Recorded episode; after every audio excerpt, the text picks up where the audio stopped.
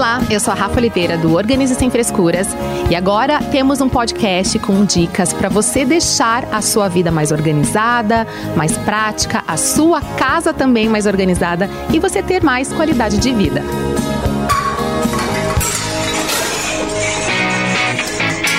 Organize, organize. Sem frescuras. E hoje eu vou te ajudar a organizar a sua casa. Sim, esse podcast vai ser como se fosse um guia passo a passo, principalmente para quem não sabe por onde começar a organizar a casa. Então, se você não organizou a casa na quarentena, sem problemas, é só você escutar esse podcast até o final, porque essas dicas vão ajudar muito. Rafa, mas por onde começar a organizar? Qual ambiente? Eu sugiro que você comece pelo ambiente mais bagunçado. por quê? Porque se você organizar o ambiente mais bagunçado, ele vai te dar um ânimo depois do resultado e aí você vai se empolgar para organizar qualquer outro ambiente. Isto é, qualquer outro ambiente vai ser muito mais fácil porque você já pegou o pior ambiente. Mas para você organizar o pior ambiente, você vai precisar de mais energia, de mais tempo e também de organização dessa organização. Mas como que a gente pode fazer? Eu sugiro que você pegue uma folha de papel, pode ser caderno, pode ser aplicativo, pode ser qualquer coisa que funcionar para você. E você vai organizar esse ambiente de que forma? Você vai fazer um cronograma dessa organização. Então você vai colocar uma grande tarefa, por exemplo, quarto da bagunça, certo? Vamos começar por esse quartinho da bagunça. Quarto da bagunça vai ser uma grande tarefa. E aí você vai quebrar em pequenas tarefas esse quarto. Então você pode separar um tempo para o descarte, para a setorização dos itens, dos objetos. Você pode de repente selecionar os produtos organizadores. Então você pode quebrar essa organização em etapas, porque se você não tiver um tempo X para fazer essa organização, você pode fazer um pouquinho por dia certo? É super importante você envolver a família na organização de qualquer ambiente. A família tem que participar porque realmente não é fácil organizar um ambiente e depois que elas participam desse processo da organização, elas pensam duas vezes antes de tirar uh, algum objeto e deixar bagunçado. Então é importante envolver, importante fazer essa organização porque aí você tem um controle a mais. É muito importante também você dar um check no final de cada tarefa concluída. Outra dica muito importante também é quando você for separar esse tempo para fazer a organização, é você analisar qual parte do seu dia você tem mais energia. Eu, por exemplo, funciono na parte da manhã. Então, eu gosto de pegar essas tarefas mais complexas, os ambientes mais bagunçados e fazer na parte da manhã, porque eu tenho mais ânimo, tenho mais energia e funciona melhor. Mas é legal você se entender, né? Qual que é o momento do seu dia que você tem mais energia e mais disposição para você fazer a organização, principalmente dos ambientes mais bagunçados. Bom, agora a gente vai botar a mão na massa e o primeiro passo de qualquer organização é você fazer o descarte, ou melhor, destralhar, porque a gente não organiza tralha. A tralha ocupa espaço, a tralha fica com a energia parada ali no ambiente. Então é importante você não pular essa fase que é o desapego, o destralhar. Então já separa um momento para você fazer isso. Lembrando que você pode ainda doar aqueles objetos, aquelas roupas que você não usa mais e que está em boas condições. Aqueles objetos que estão quebrados e se não tiver conserto, você descarta. E aí, aquele objeto que você pode consertar, já separa todos esses objetos ou roupas que precisam ser costuradas, aquele botão que sai, já coloca tudo numa sacola e reserva um dia para você fazer tudo ao mesmo tempo. Dessa forma você não esquece e você consegue aproveitar melhor esse tempo. Então, dividindo a organização em destralhar, ou seja, o desapego, depois a setorização e depois o descarte. A setorização vai ser aqueles objetos ou roupas que você não vai descartar e também não vai doar. Então a gente vai organizar de forma setorizada, ou melhor, em família. Então tudo que é família você vai colocar junto. Por exemplo, nesse mesmo quarto da bagunça, certo? Sobrou coisas na casa, como tintas. Então, tintas com tintas, ferramentas com ferramentas, itens assim de esportes com itens de esporte, piscina com piscina. Mas você pode categorizar qualquer coisa que você tenha aí na sua casa. Lembre-se que eles são famílias, então eles precisam ficar juntos.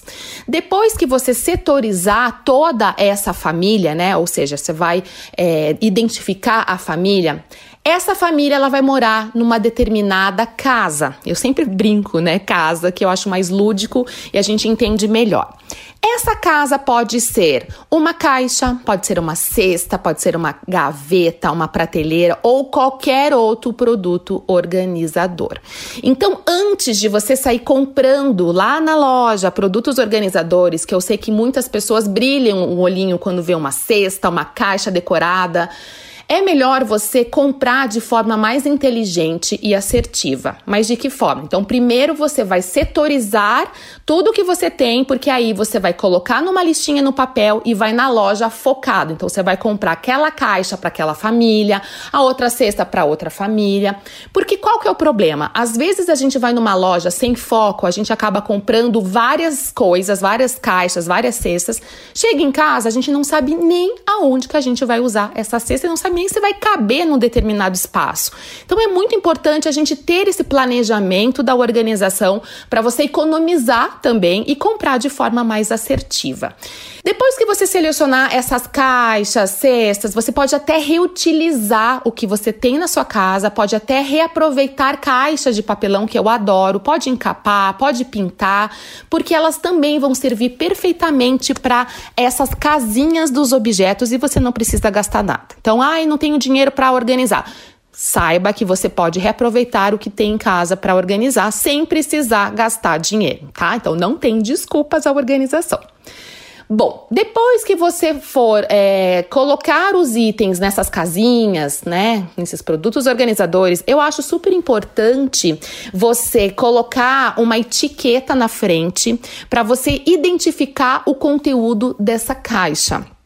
É importante porque não só você que organiza, você vai saber aonde está aquele determinado objeto, mas todo mundo da sua casa vai entender que naquela caixa tem aquele X item. Isso vai manter a organização e vai ser prático para todo mundo que mora na casa. Se você quiser ainda, se for, por exemplo, um quarto da bagunça, quer dizer, nem vai ser mais quarto da bagunça, tá, gente? Agora é um quarto de depósito muito organizado. Você pode até colocar uma, uma folha sulfite na frente da caixa com alguns itens que você organizou dentro. Porque, por exemplo, se essa caixa estiver num um lugar mais alto, numa prateleira mais alta, você uh, não vai conseguir identificar exatamente o que tem dentro. Então, você pode pegar uma folha sulfite, fixar na caixa e anotar com canetinha mesmo os itens principais que estão dentro dessa caixa. Então, vai facilitar ainda mais a sua vida. E essa organização não fica apenas no quarto de depósito. Esse beabá da organização é para tudo. É para closet de roupas, é para a organização dos brinquedos, cozinha, banheiro, tudo. Então é um beabá da organização que sempre vai ter o desapego, a setorização, os produtos organizadores, a identificação isso sempre, o beabá da organização. E agora a gente vai falar sobre praticidade e acessibilidade. Por exemplo, você está organizando lá, né? Os itens que você usa com frequência, aqueles itens que você eh, acaba procurando diariamente ou usando diariamente, você vai colocar em lugares acessíveis para você. Ou seja, você vai esticar o seu braço e ele já vai estar ali. Quando a gente fica de pontinha de pé, quando a gente estica o nosso braço para de repente alcançar um item lá em cima, é porque não está prático. Então, normalmente, é, é, os itens que a gente utiliza com menos frequência, a gente vai acomodar nesses lugares mais altos. Prateleiras mais altas, fundos das prateleiras, prateleiras mais baixas, porque você vai abaixar para pegar ou para guardar, então não está prático. Então faça essa organização para que fique acessível para todo mundo. E por falar nessa praticidade, também tem a dica que é você trazer a organização próxima de você. Por exemplo, lá na área de serviço você acaba acomodando alguns sapatos porque não couberam lá no armário de roupas. Tá errado? Não tá errado, né? A gente sabe que quando não se tem espaços, a gente tem que se virar nos 30 para encontrar um espacinho. Se você puder, é, deixar alguns produtos organizadores no armário mesmo, ou algum baú, alguma caixa, trazer a organização próxima porque você vai trocar de roupa e vai usar um sapato, certo?